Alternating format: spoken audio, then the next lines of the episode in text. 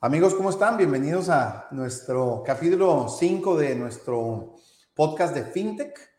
Eh, estamos contentos, eh, venimos avanzando. Queremos invitarlos a escuchar nuestro podcast, a visitar nuestra página. Tenemos nuestro canal de YouTube. Si quieren ver el podcast, lo pueden escuchar en las plataformas tradicionales de audio, en Spotify, en eh, Apple Podcast, en Google Podcast, pero también lo pueden ver. En todos los capítulos tenemos un video de apoyo y eh, este lo pueden eh, ver en nuestro canal de YouTube.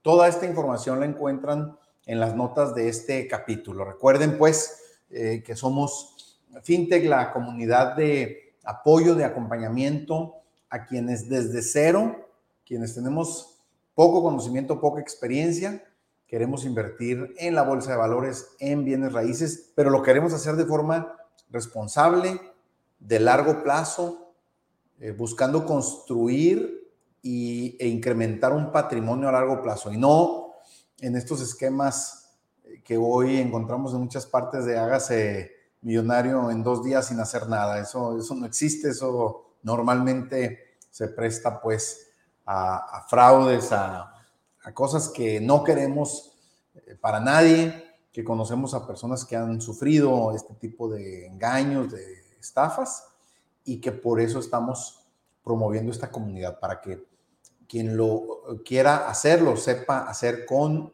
cuidado, con responsabilidad. Hoy, en este capítulo, vamos a platicar eh, cuáles son los pasos, los, los actores fundamentales de la inversión en la bolsa. Una explicación de los conceptos generales que nos permiten entender qué es lo que pasa cuando compramos una acción y cómo la podemos comprar. Así es que vamos a empezar.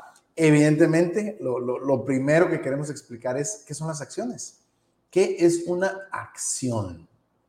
Y eh, lo primero que vamos a decirles es que las empresas que cumplen con ciertos requisitos pueden emitir y vender acciones que si lo pensamos son como cachitos o pedazos de la propiedad de la empresa. Hagan de cuenta que dividimos la empresa en un millón, en dos millones, en cien millones de pedacitos y cada uno de estos es una acción y representa la propiedad de esta, eh, proporcionalmente a este pedazo. Si para hacer el ejemplo más sencillo, no es el caso, pero, pero para hacer el ejemplo más sencillo, si el valor de una acción, de una empresa, perdón, la dividiéramos en 100 acciones, 100 pedazos, pues si yo tengo una acción voy a ser dueño del 1% de la empresa. Si tengo 10 acciones, voy a ser dueño del 10% de la empresa. Si tengo 50 acciones, voy a ser dueño del 50%, etcétera. Eh, se, entiende la idea. Aunque bueno, en la vida real, eh, muchas de las empresas podemos encontrar en la bolsa, nos damos cuenta que tienen emisiones de acciones de millones. Entonces, si yo soy dueño de una empresa de Apple, tal vez Apple tiene 100 millones, mil millones de acciones emitidas, pues mi proporción de propiedad es pequeña y en esa proporción soy dueño de la empresa, en esa proporción tengo beneficios si la empresa tiene beneficios. Pero el, el concepto básico que queremos transmitir aquí es que cuando tú compras una acción, déjenme hacer más grande la parte de explicación, ahí está. Cuando tú compras una acción, para quien ve el video, lo que pasa es que estás adquiriendo una parte proporcional de la propiedad de la empresa, ¿ok? ¿Y cómo obtienes beneficios al ser inversionista en acciones? Aquí encontramos dos formas fundamentales. En primer lugar, si la acción sube de precio. ¿Verdad? Esto es, sencillo de entender. Si yo compré una acción de Apple cuando costaban 100 dólares y por distintas razones de sus resultados, de, del avance de la empresa, etcétera, hoy las acciones valen 150 dólares, yo ya gané 50 dólares, ¿verdad? Porque compré en 100 y la puedo vender hoy en 150, tuve una apreciación del valor de mi acción, y gané 50 dólares. Mm. En segundo lugar, Hay acciones que además eh, distribuyen lo que llamamos dividendos. O sea, y, voy a usar el ejemplo de Apple porque es el caso. Además, cada tres meses, cada mes, cada seis meses, normalmente cada tres meses, lo que, lo que llaman en Estados Unidos el cuarto del año, ¿no? Cada, cada tres meses. Las empresas dicen, tuve estas ventas, tuve estas utilidades y de estas utilidades voy a repartir entre mis accionistas tal porcentaje. Entonces, hoy eh, las acciones de Apple distribuyen cada tres meses, pongamos un ejemplo, un dólar de dividendos. Entonces, yo tengo una acción que vale 200 dólares de Apple, sube o baja de precio, esa es la dinámica del precio de la acción, del valor de la empresa, pero también cada tres meses me depositan un dólar de dividendos por cada acción que tengo en mi broker, ¿ok? Hay muchas características de cómo sucede esto, lo, platicaremos poco a poco, pero la idea es que tengan claro que hay dos mecanismos fundamentales para ganar dinero en el mercado eh, de valores, por apreciación de las acciones y por distribución de utilidades o dividendos de las empresas. ¿Ok? Gracias a la tecnología, comprar una acción hoy es muy sencillo.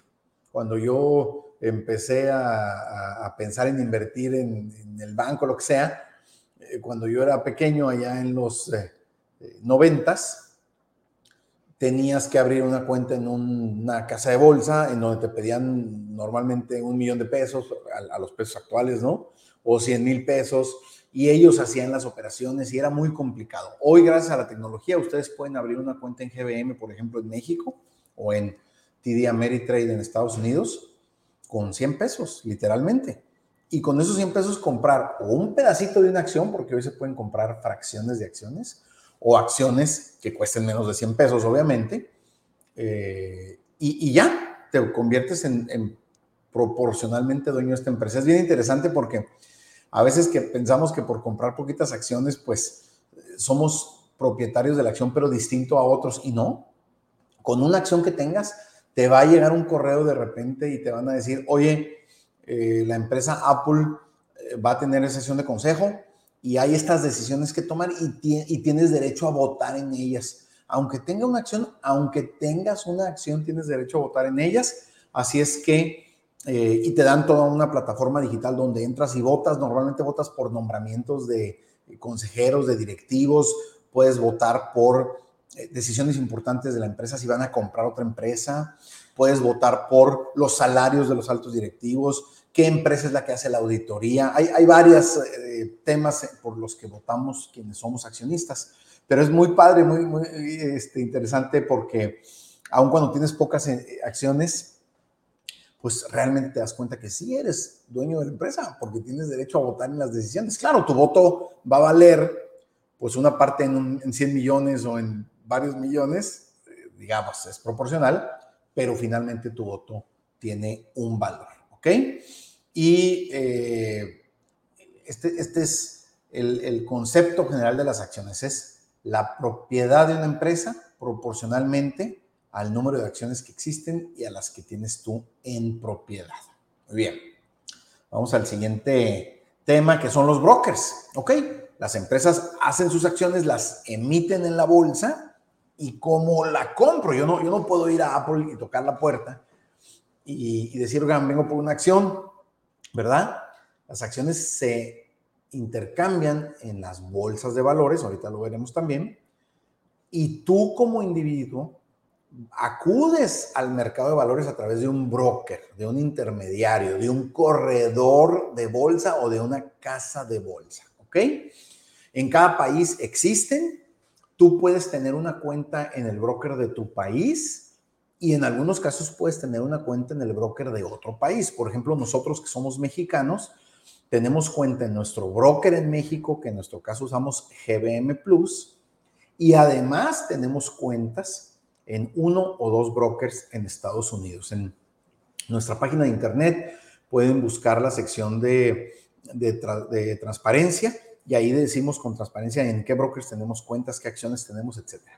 Eh, pero bueno, para, para efectos de esta presentación, en México usamos GBM Plus y en Estados Unidos usamos dos brokers, TD Ameritrade que ese permite compra de acciones completas, e Interactive Brokers, que en ese podemos comprar fracciones de acciones. Eso a veces es interesante porque, por ejemplo, las acciones de Tesla hoy valen 700 dólares y es posible, estamos grabando esto en, julio, en agosto del 2022, y es posible que yo diga, yo, yo no tengo 700 dólares para comprar una acción de Tesla, pero me gusta la empresa, quiero invertir en Tesla. Bueno, tengo 100 dólares, compro eh, una parte proporcional de una acción de Tesla. Y eso hoy en día es posible. Incluso en GBM Plus, si tu cuenta califica, te permiten hacer compras fraccionadas de acciones de empresas de Estados Unidos. Así es que eh, cada día es más accesible en nuestros países. Si nos escuchas en otro país latinoamericano, bueno, habrá que preguntar en tu país qué brokers hay, cuáles te permitirían comprar acciones de Estados Unidos o solo de tu país, etcétera. Pero esto ya es posible, pues, ¿no? Cuando quieres abrir una cuenta en un broker es tan sencillo como cuando abres una cuenta de banco. Es sencillo, pero te tienes que dar cuenta y tienes que entender que estás abriendo una cuenta en el mercado financiero de tu país o de otro país y tienes que cumplir con requisitos. Tienes que tener mayoría de edad, tienes que tener documentos que justifiquen dónde vives, tu ciudadanía, tus ingresos. Hoy también hay una gran lucha a nivel mundial en contra del lavado de dinero y delitos financieros. Así es que es importante reconocer que eh, tenemos que tener los documentos en regla. No, no, invertir en la bolsa no es una forma de lavar dinero o de ocultar ganancias. esto es algo formal, ¿ok? Y como tal tenemos que eh, asumirlo. Ya platicamos que es posible abrir cuentas con poco dinero. Obviamente no es la idea tener 100 pesos, ¿verdad? Pero podemos empezar con eso. Eh, en muchos brokers se pueden abrir las cuentas por internet, a diferencia de los bancos. Yo, las cuentas que tenemos en eh, Interactive Brokers, en TD Ameritrade, en Bitso, en GBM Plus, en Coinbase, todas las hemos abierto por internet, pero sí cabe mencionar en GBM Plus, por ejemplo, hace algunos meses tuve que atender una videoconferencia con un ejecutivo de GBM Plus porque nuestra cuenta pues ya tenía un nivel de operaciones que para ellos les, les ah, prende un foco amarillo que dice hay que validar todavía más la identidad de esta persona, de este cliente, porque ya tiene un nivel de operación que lo amerita. Muy bien. ¿Qué recomendaríamos aquí? Y vamos a tener que partir este capítulo en dos porque ya, ya llegamos a la duración que no nos gusta rebasar en los capítulos del podcast. Entonces, este se va a convertir en el capítulo 5.1 de, de, de esta materia. Y para terminar esta primera parte, queremos decirles, amigas, amigos, asegúrense de verdad con seriedad, dedíquenle unos minutos, unas horas. Es, una de las decisiones más importantes que van a tener que hacer para invertir en bolsa, que el broker esté regulado e instalado en tu país o en Estados Unidos. No utilicen brokers de países que no conocen, no utilicen brokers de la isla de Vanuatu, de Mauricio, de no sé dónde. O sea, de verdad, amigos, todos esos brokers que te ofrecen bonos, que te ofrecen un montón de cosas, son estafas, son engaños.